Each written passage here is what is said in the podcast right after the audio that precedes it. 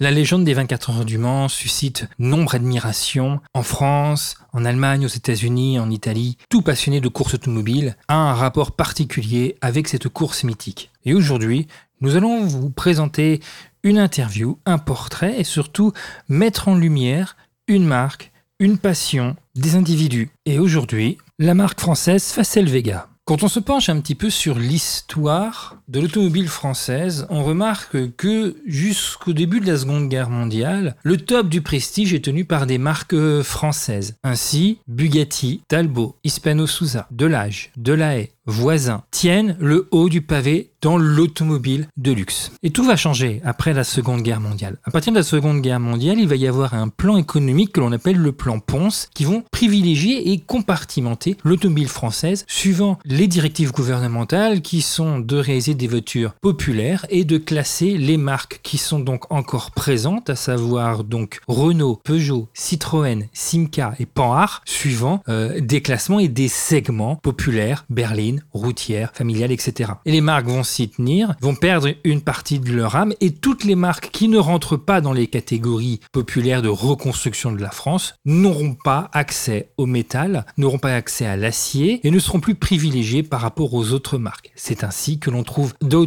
tout début des années 50, la mort de Talbot en 1952, de l'âge de la haie en 1954, Bugatti en 1956. Et c'est en 1954 qu'un fabricant de voitures de alors que donc le marché euh, français des voitures de luxe est totalement à l'abandon, va rentrer en jeu. Le nom de cette marque, Facel Vega, le créateur Jean Daninos. Et maintenant, interview euh, réalisée lors du Mans classique de Gérard Dufour, le président de l'amicale Facel Vega. Je suis ici avec le, donc, le président de l'amicale Facel Vega. Alors, en quoi consiste euh, l'amicale Facel Vega? Alors, l'amicale Facel Vega a deux priorités absolues. La première, c'est de promouvoir le patrimoine Facel Vega, donc de faire perdurer la connaissance de la marque Facel Vega, qui a existé de 1954 à 1964. C'est très court C'était très court. Il y a eu très peu de voitures produites, puisque la totalité des modèles a représenté 2900 voitures sur les 10 ans. C'est vraiment très peu en fait. C'est très peu. Et puis, et puis c'était, euh, des, voitures d'exception. Donc, vous dites de 2900 véhicules en 10 ans véhicules, tout modèle confondu. Facel Vega, d'abord ce qu'il faut que vous sachiez, c'est que euh, son président, créateur, designer, c'était un monsieur qui s'appelait Daninos, Jean Daninos. Bon, ça vous dit rien, vous êtes trop jeune. Mais, euh, Il est, c'est le frère du poète? De l'écrivain. Enfin, de l'écrivain, oui, celui qui a écrit les carnets du Major Tom. Tout à fait. voilà. Donc c'était son frère. Et euh, Jean Daninos donc, a, créé euh, le, design des premières voitures. Euh, Facel en 1954, la première est sortie en, en 54. Et il a commencé par des modèles, des V8. Et c'était des moteurs américains. Lui, il venait, il avait été aux États-Unis pour l'aéronautique et il est revenu euh, ensuite en France après la guerre et il a commencé à construire, ses, designer ses premières voitures. Après, les premiers modèles qui ont été construits donc, étaient des V8 avec des moteurs américains Chrysler. Donc comme ce qu'on trouve sur les comètes par exemple? Ford Comet était fabriqué aussi parce qu'il a commencé, si vous voulez, on va reprendre par l'ordre, il a commencé par être le sous-traitant pour Ford, pour la Ford Comet, notamment la Monte Carlo, y a eu et puis également pour Simca. Et sont arrivés en 1954 les premières facelles, donc ça a été la première Vega. Ensuite, il y a eu les facelles, la, FV1, FV2, FV3, FV4 et HK500. Vous voyez, des moteurs Chrysler qui ont grandi en puissance, ont commencé à à 5200 cm3 pour finir à 6490. Donc des voitures très puissantes Extrêmement puissantes et d'ailleurs à l'époque c'était les berlines les plus rapides du monde. On est, euh, si on compare avec des modèles d'aujourd'hui, on est sur des catégories comme des Bentley par exemple, des voitures luxueuses mais puissantes. Oui tout à fait. Alors si vous voulez, à l'époque euh, la voiture française qui a commencé à démarrer, qui était le haut du niveau, c'était la DS qui venait de sortir. Mhm. Mais la DS, si vous voulez comparer à une euh, Facel Vega, il fallait l'équivalent de 5 DS pour acheter une Facel Vega. Donc elles ont commencé à être vendues à, des rois, à des princes, euh, À des, à des artistes aussi, hein, notamment américains. Par, si on reprend l'histoire de l'automobile, on est sur les héritières de ce qui était euh, Hispano Souza, de l'âge, de la haie? Enfin, c'était les héritières, c'était un des, nouveaux, des modèles un petit peu différents, mais ça faisait partie également, également effectivement de ces clubs de voitures françaises qui ont disparu, les avant-guerres, Oui. que ce soit Bugatti, que ce soit euh, de l'âge, de la Voisin, enfin, euh, toute la grande collection. toute la grande collection, voilà, tout à fait. Et donc, il a, et puis à un moment, bah, il s'est dit, on- nous allons rendre la voiture un petit peu plus populaire, et donc il est- ils ont commencé à fabriquer la Facellia, et qui était avec un moteur français. Donc c'est le modèle plus euh, entrée de gamme, si vous voulez? Voilà, plus d'entrée de gamme.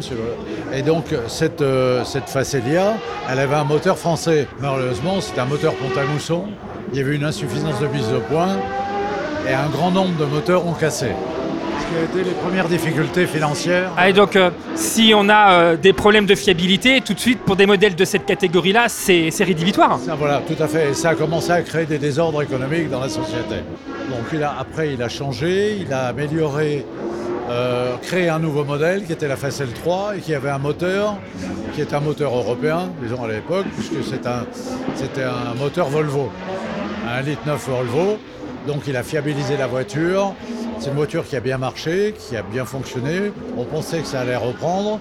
Ils ont créé ensuite euh, un, dernier modèle euh, qui était un modèle V8, qui est la HK2. Vous en avez des exemplaires ici à côté. Et qui était un moteur qui a grandi en, gamme de puissance. Et puis ça a fini par la dernière qui a été une Facel 6, qui était avec un moteur euh, Austin. D'accord. Voilà. Et malheureusement, la marque a eu des difficultés financières et s'est arrêtée en 1964. Au moment, si on compare à d'autres constructeurs, en 10 ans, ils produisent que peu de modèles. Très peu. Et là, on est sur un nombre de. Alors, pas en nombre, effectivement, en volume, on est sur 2900, mais en nombre de modèles, c'est quasiment un modèle par an qui change Oh, c'était. Écoutez, ils ont changé. Il y a eu six modèles, sept modèles. 7 modèles en 10 ans, c'est quand même beaucoup. Si on considère qu'en plus il y avait des coupés et des cabriolets, bon, il y avait beaucoup de modèles, mais c'était des petites séries. Oui. Et euh, nous avons. Et ils se remettaient souvent en question, donc, pour essayer de faire quelque chose de nouveau. Oui, tout à fait. Danilo, c'était un, un créatif. Et puis les voitures étaient faites main. C'était pas des grandes séries. Il n'y avait pas d'usine qui avait des. des- des- Oui, C'était vraiment un atelier. Voilà, Euh, une usine qui était à Saumur, une usine. À Saumur. Oui, Saumur qui faisait de la, de la, la tôlerie, de l'emboutissage. D'accord. Il y avait euh, une, une autre euh, qui était à, à Colombes, euh, donc qui faisait la réception des motorisations. Et puis les finitions étaient faites à Dreux, où là il y avait des ateliers de peinture, d'intérieur, de, mise, euh, de mise en, en conformité et d'essayage. Donc, il avait trois sites. Euh, Oui, oui. Mais le site principal était Donc, c'est Dreux. Facel. Oui, oui, fa- fa- Facel, ça veut dire forge, atelier, construction d'Eure-et-Loire. Et Vega, c'est parce que le frère de M. Daninos lui avait dit pour avoir quelque chose qui brille, il faut la plus belle étoile de la, de la constellation de la Lyre. Et la plus belle étoile qui brille, c'est Vega. Euh, L'amical Facel Vega a été créé en 1975. Donc vous voyez, euh, une dizaine d'années après. Et l'amical de Facel Vega, M. Daninos, a, a confié la marque et la gestion de la marque à l'amical Facel Vega. Donc l'amical Facel Vega est titulaire et propriétaire de la marque. Aujourd'hui, quelle est l'image Vous faites donc des promotions sur la marque Facel Vega L'amical Facel Vega, aujourd'hui, nous avons dans le monde entier 670 membres. Donc nous sommes dans les voitures anciennes françaises le plus grand club. Malgré le fait qu'il n'y ait que peu de modèles. Nous avons inventorié aujourd'hui à peu près 1100 à 1200 véhicules existants. C'est beaucoup par rapport euh, au nom. Par rapport à la quantité produite. C'est beaucoup, oui, effectivement. Et donc, et beaucoup sont roulantes. Et nous avons des membres aux États-Unis, nous avons des membres au Japon, nous avons des membres en Australie, beaucoup dans l'Union européenne, bien évidemment, des, des Anglais, des Hollandais, des Belges, des Allemands, des Suisses, donc beaucoup dans le nord de l'Europe. Et nous avons une activité aussi. euh, nous organisons deux rallyes par an na- internationaux où nous convions nos membres à des sorties annuelles. Donc c'est au printemps et à l'automne.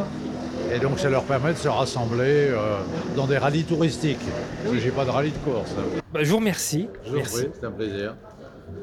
Une existence de seulement 10 ans, 1954-1964, peu d'exemplaires produits, mais des véhicules d'exception, font que Facel Vega suscite encore l'admiration.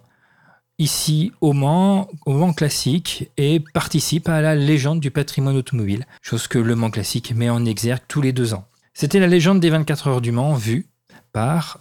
Et je vous donne rendez-vous pour la prochaine.